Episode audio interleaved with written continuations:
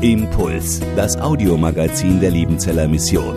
Predigten, Veranstaltungen und Specials weltweit am Leben dran. Impuls zum Nach- und Weiterdenken.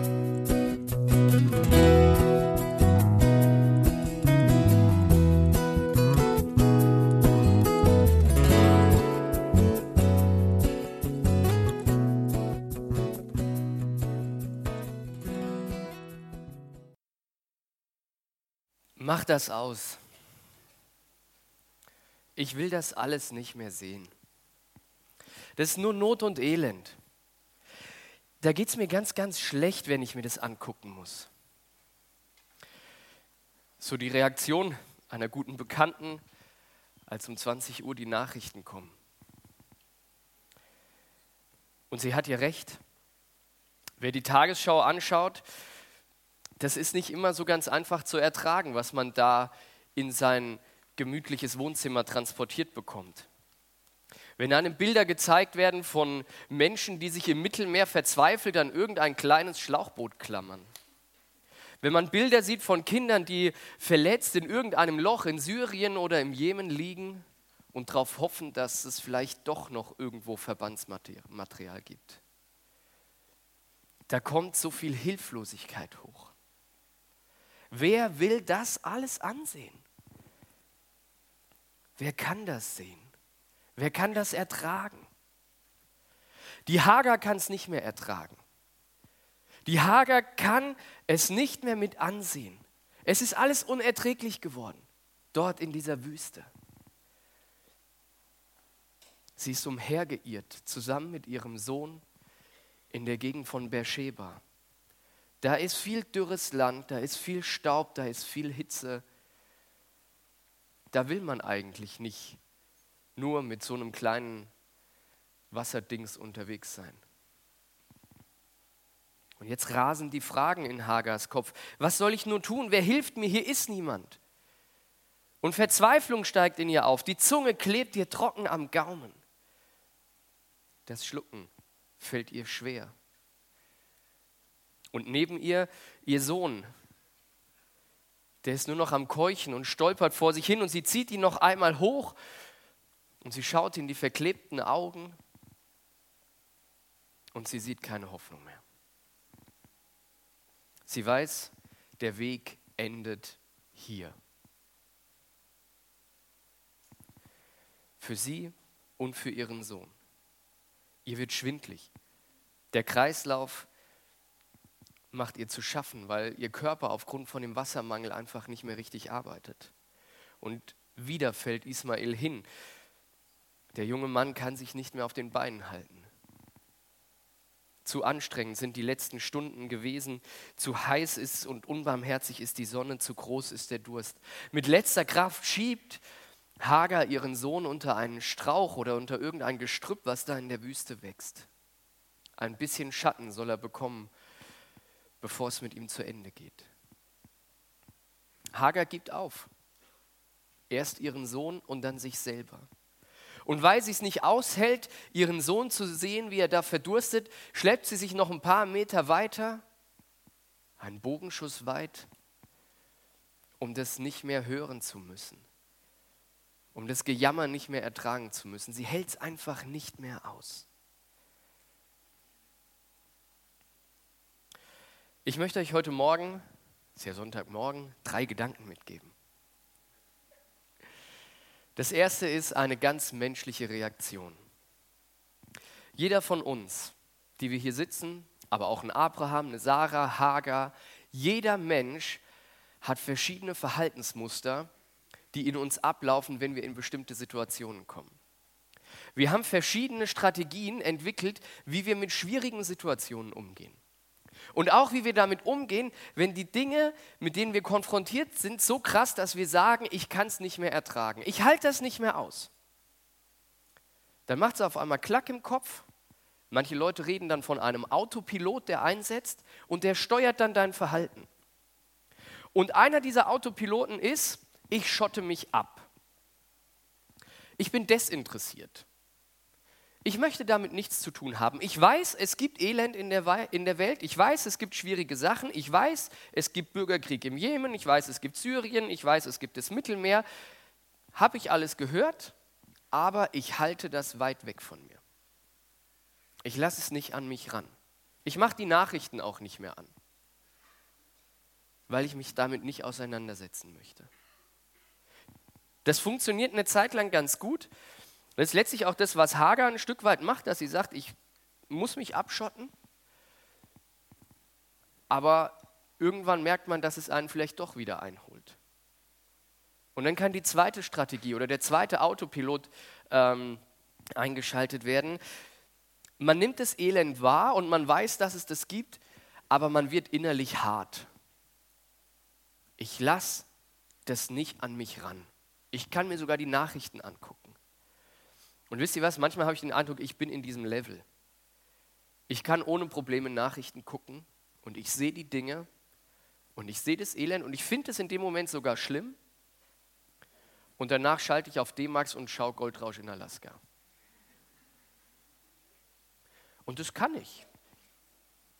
Das geht ganz gut. Vielleicht schaltest du woanders hin. Ist auch okay oder auch nicht. Aber es ist eine Strategie, damit umzugehen, mit diesen schrecklichen Nachrichten, mit denen man konfrontiert wird. Wegschauen, ignorieren, hart werden. Eine dritte Option ist, ich sage mal ganz krass, Hyperaktivität. Ich sehe etwas in den Nachrichten und sofort mache ich alle meine Social-Media-Accounts auf und sage, habt ihr alle mitbekommen, was Schreckliches in der Welt passiert ist?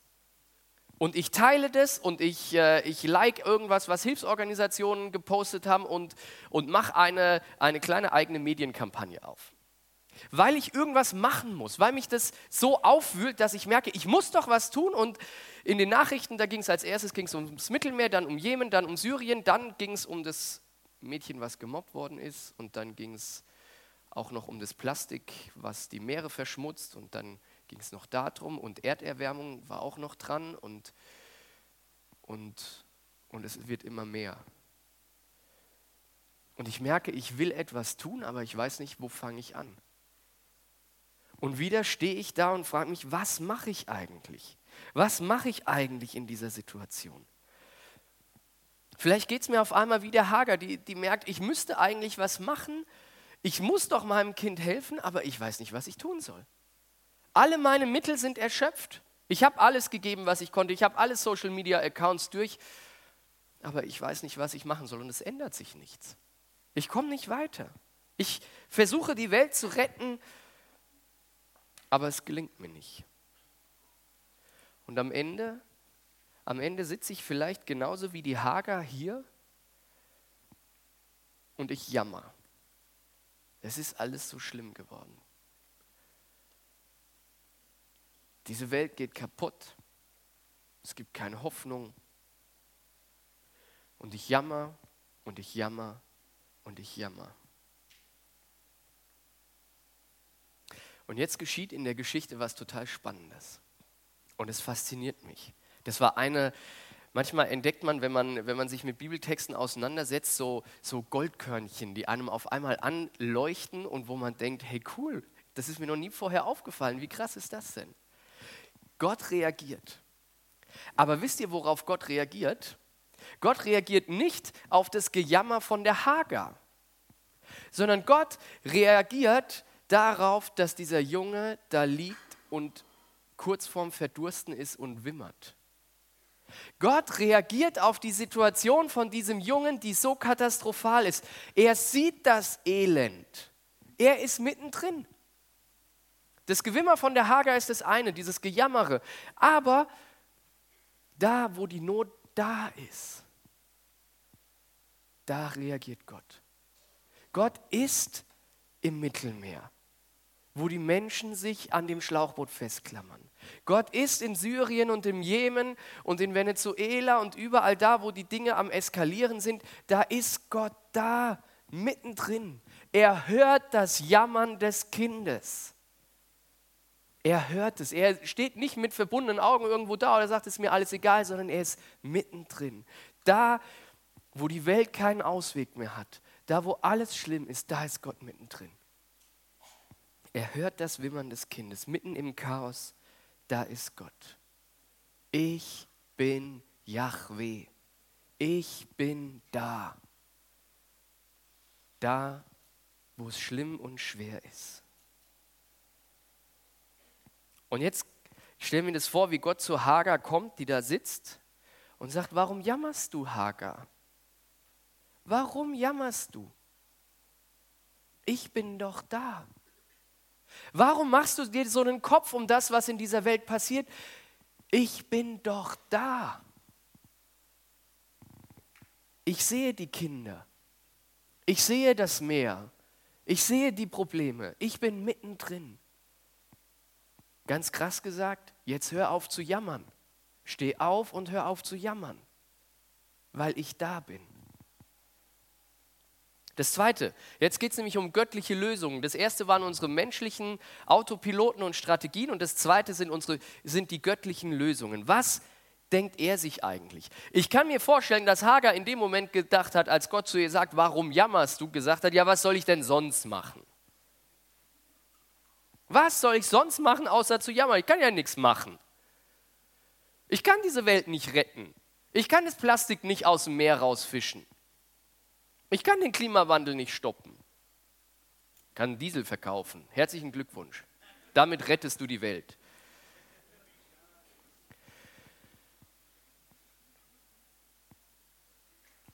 Ich kann mir das vorstellen, dass Gott, dass Hagar Gott erstmal so angeguckt hat. Was soll ich machen?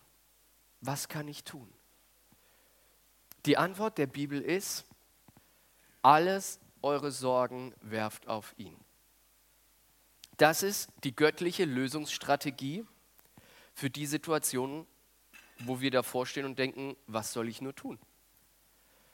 Steht in 1. Petrus 5, Vers 7. All eure Sorgen werft auf ihn.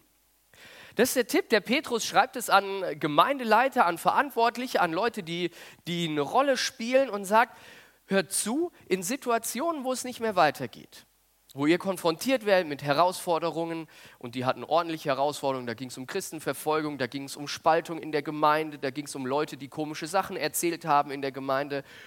Und Petrus sagt denen, hey, macht euch nicht so den Kopf darum, sondern alle eure Sorgen werft auf ihn. Denn, und das ist ganz wichtig, denn er sorgt für euch. Er ist für euch da. Das ist wieder Gott, Yahweh, der für uns da ist. Ich sorge für euch. Gott versorgt. Er hat die Möglichkeiten. Vielleicht erinnert ihr euch noch. Ja, dieses Büchlein von, ähm, vom Freitagabend kommt immer wieder. Diese verschiedenen Gottesnamen. Da ist er wieder, der El Shaddai, der Allmächtige, der, dem nichts unmöglich ist. Er sorgt für euch. Es ist nicht dein Job, diese Welt zu retten.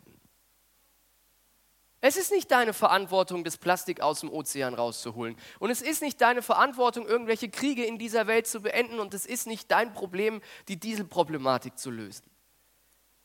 Das kannst du überhaupt nicht. Das ist Gottes Problem. All eure Sorgen werft auf ihn. Schmeißt ihm das hin. Gebt ihm die Sachen. Weil wenn wir das zu uns nehmen, wenn wir sagen, ich löse jetzt alle diese Probleme, ich, ich, ich, ich mache, dann sitzen wir ganz schnell wieder da wie die Hager. Weil ganz ehrlich, die Probleme dieser Welt sind zu groß für dich. Aber die sind nicht zu groß für unseren Gott.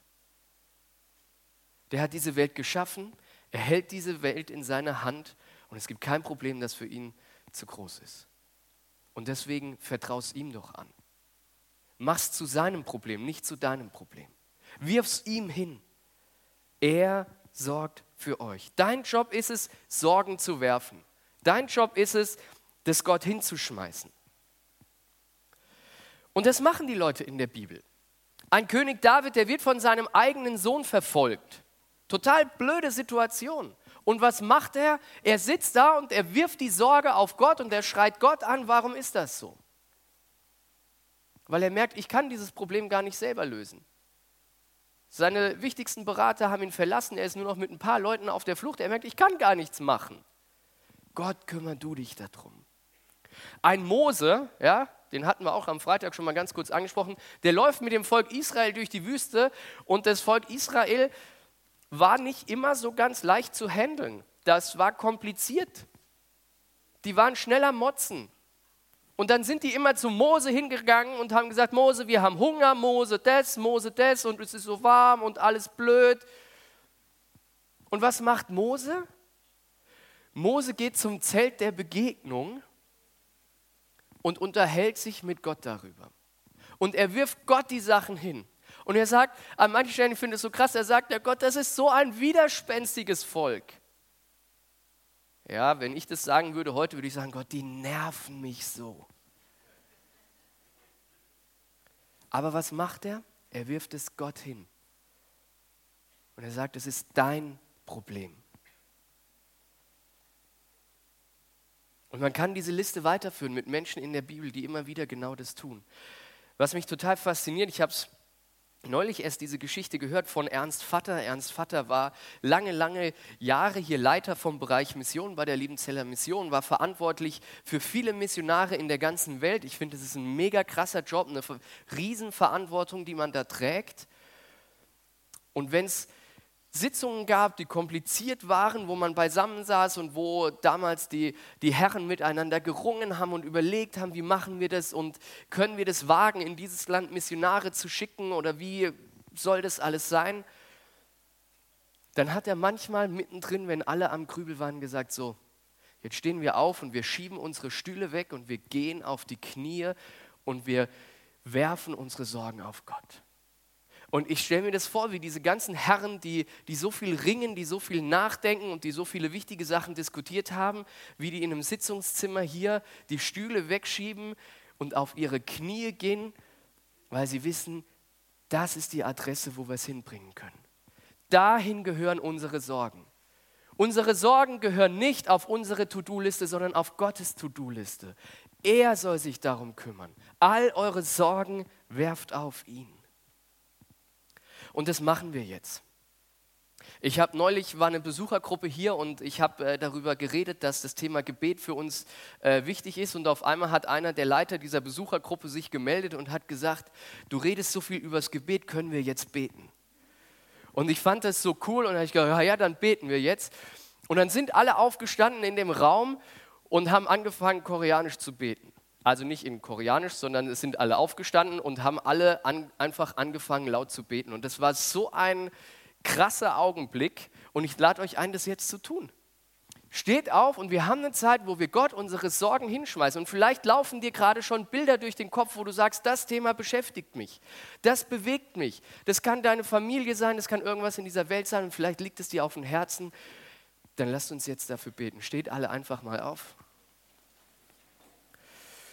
Und ich zähle von drei runter und dann werft ihm eure Sorgen hin. Vielleicht ist dir danach zu schreien, vielleicht ist dir danach, das ganz leise zu machen.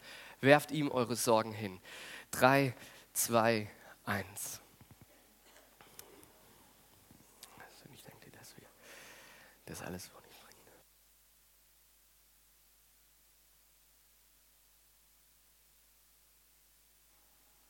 Vater im Himmel, ich danke dir, dass wir unsere Sorgen vor dich bringen dürfen dass du das alles gehört hast, was uns bewegt. Ich danke dir, dass wir diese Welt mit all dem, was nicht gut ist, was wir sehen und was wir vielleicht nicht aushalten können, dass wir das vor dich bringen dürfen.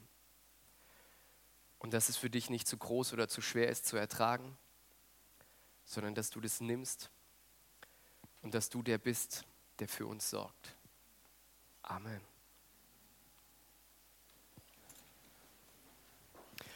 Menschliche Lösungen göttliche Lösungen und jetzt dein Platz in der ganzen Geschichte. Die Geschichte von Hagar endet nicht damit, dass sie weint, sondern die Geschichte von Hagar endet damit, dass das Leben von dem Jungen gerettet wird. Und spannend ist es dazwischen. Ich habe mir ja überlegt, Gott könnte doch einfach kommen und sagen, ihr beiden steht auf und lauft weiter. Und die Körper von den beiden sind wieder voll funktionsfähig, der Wasserhaushalt ist perfekt ausgeglichen, die haben wieder Energie in der Muskulatur, das äh, Traubenzucker ist alles wieder vorhanden, was sie brauchen, so dass sie weiterlaufen können, bis, bis sie in die nächste Siedlung kommen und alles gut ist.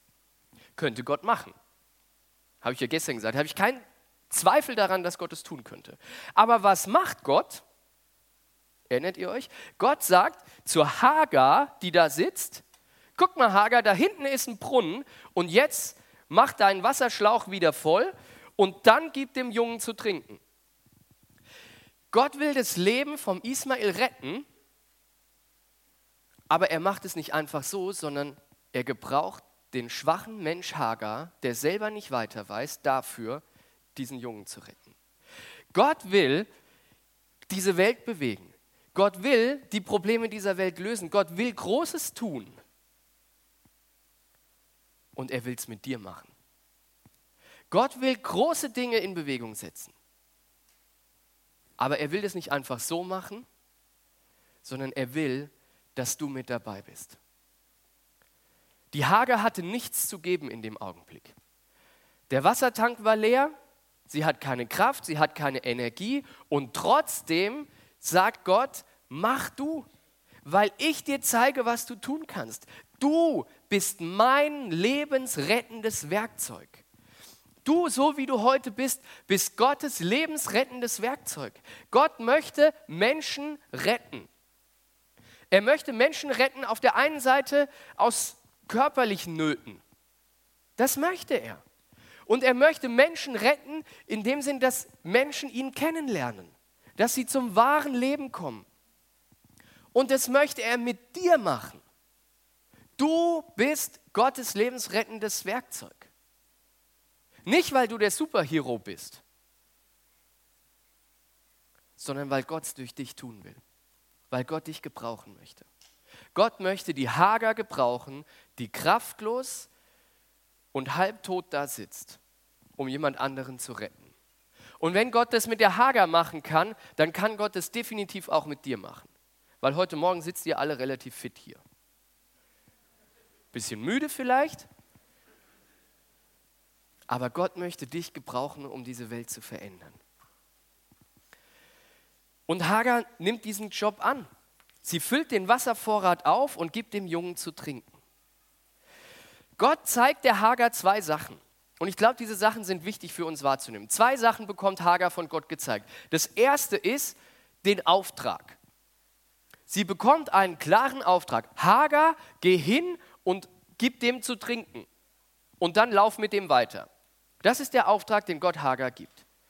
Das Zweite, was Hagar von Gott bekommt, ist alles, was sie braucht, um diesen Auftrag zu erfüllen. Einen Brunnen, einen Wasserschlauch, damit sie den versorgen kann. Das stellt Gott zur Verfügung. Die Hagar muss nur noch die Dinge in die Hand nehmen und tun.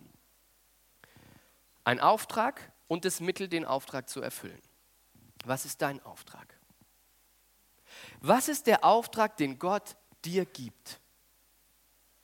Es gibt einen ganz globalen Auftrag, der gilt, glaube ich, für jeden Nachfolger von Jesus. Der heißt, sei ein Nachfolger von Jesus. Folge ihm nach, geh mit ihm durchs Leben. Vertrau ihm Schritt für Schritt. Das ist der ganz globale große Auftrag, den du von Gott bekommen hast. Und dann glaube ich aber, dass Gott für jeden von uns ganz besondere Aufträge hat. Du bist ein Unikat, du bist ein wunderbarer Mensch von Gott perfekt geschaffen. Perfekt geschaffen, um einen Platz in seiner Geschichte einzunehmen, um einen Auftrag von ihm auszufüllen. Ich fand es so cool, wir hatten gestern Morgen hier dieses Zeugnis von äh, der jungen Frau, die sagt, ich rede so viel. Ganz ehrlich, viel reden ist eine Gabe von Gott. Es braucht Menschen, die die Gabe haben, viel zu reden. Was ist der Auftrag? Wo kannst du mit dieser Gabe Gott am besten dienen? Was hat Gott für dich vorbereitet? Wo fängt es an? Wie findest du deinen Auftrag? Frag Gott, was du tun sollst. Bitte Gott darum, dir die Augen aufzutun für den Platz, an dem er dich gebrauchen möchte. Bitte Gott darum, dass er dir zeigt, was ist dein Thema. Und es gibt Menschen, denen tut Gott die Augen auf für Schule. Ja, wir hatten das erzählt, wie wir auf unserem Leitungsteam Wochenende zusammensaßen und über Schule geredet haben. Und es gab Leute unter uns, da hat das Herz angefangen zu brennen und zu sagen, ich möchte das Thema Schule ganz neu in den Fokus nehmen. Das war kein Beschluss in dem Moment, wo wir gesagt haben, oh, wir finden Schule wichtig, sondern das hat angefangen zu brennen im Herz. Das hat nicht mehr losgelassen. Darf ich ehrlich sein? Mich hat es überhaupt nicht gepackt. Ja? Aber es gab Leute in unserem Team, für die ist es so wichtig geworden, dass wir gesagt haben, okay, wir nehmen das Thema Schule, nehmen wir hier nochmal in den Fokus.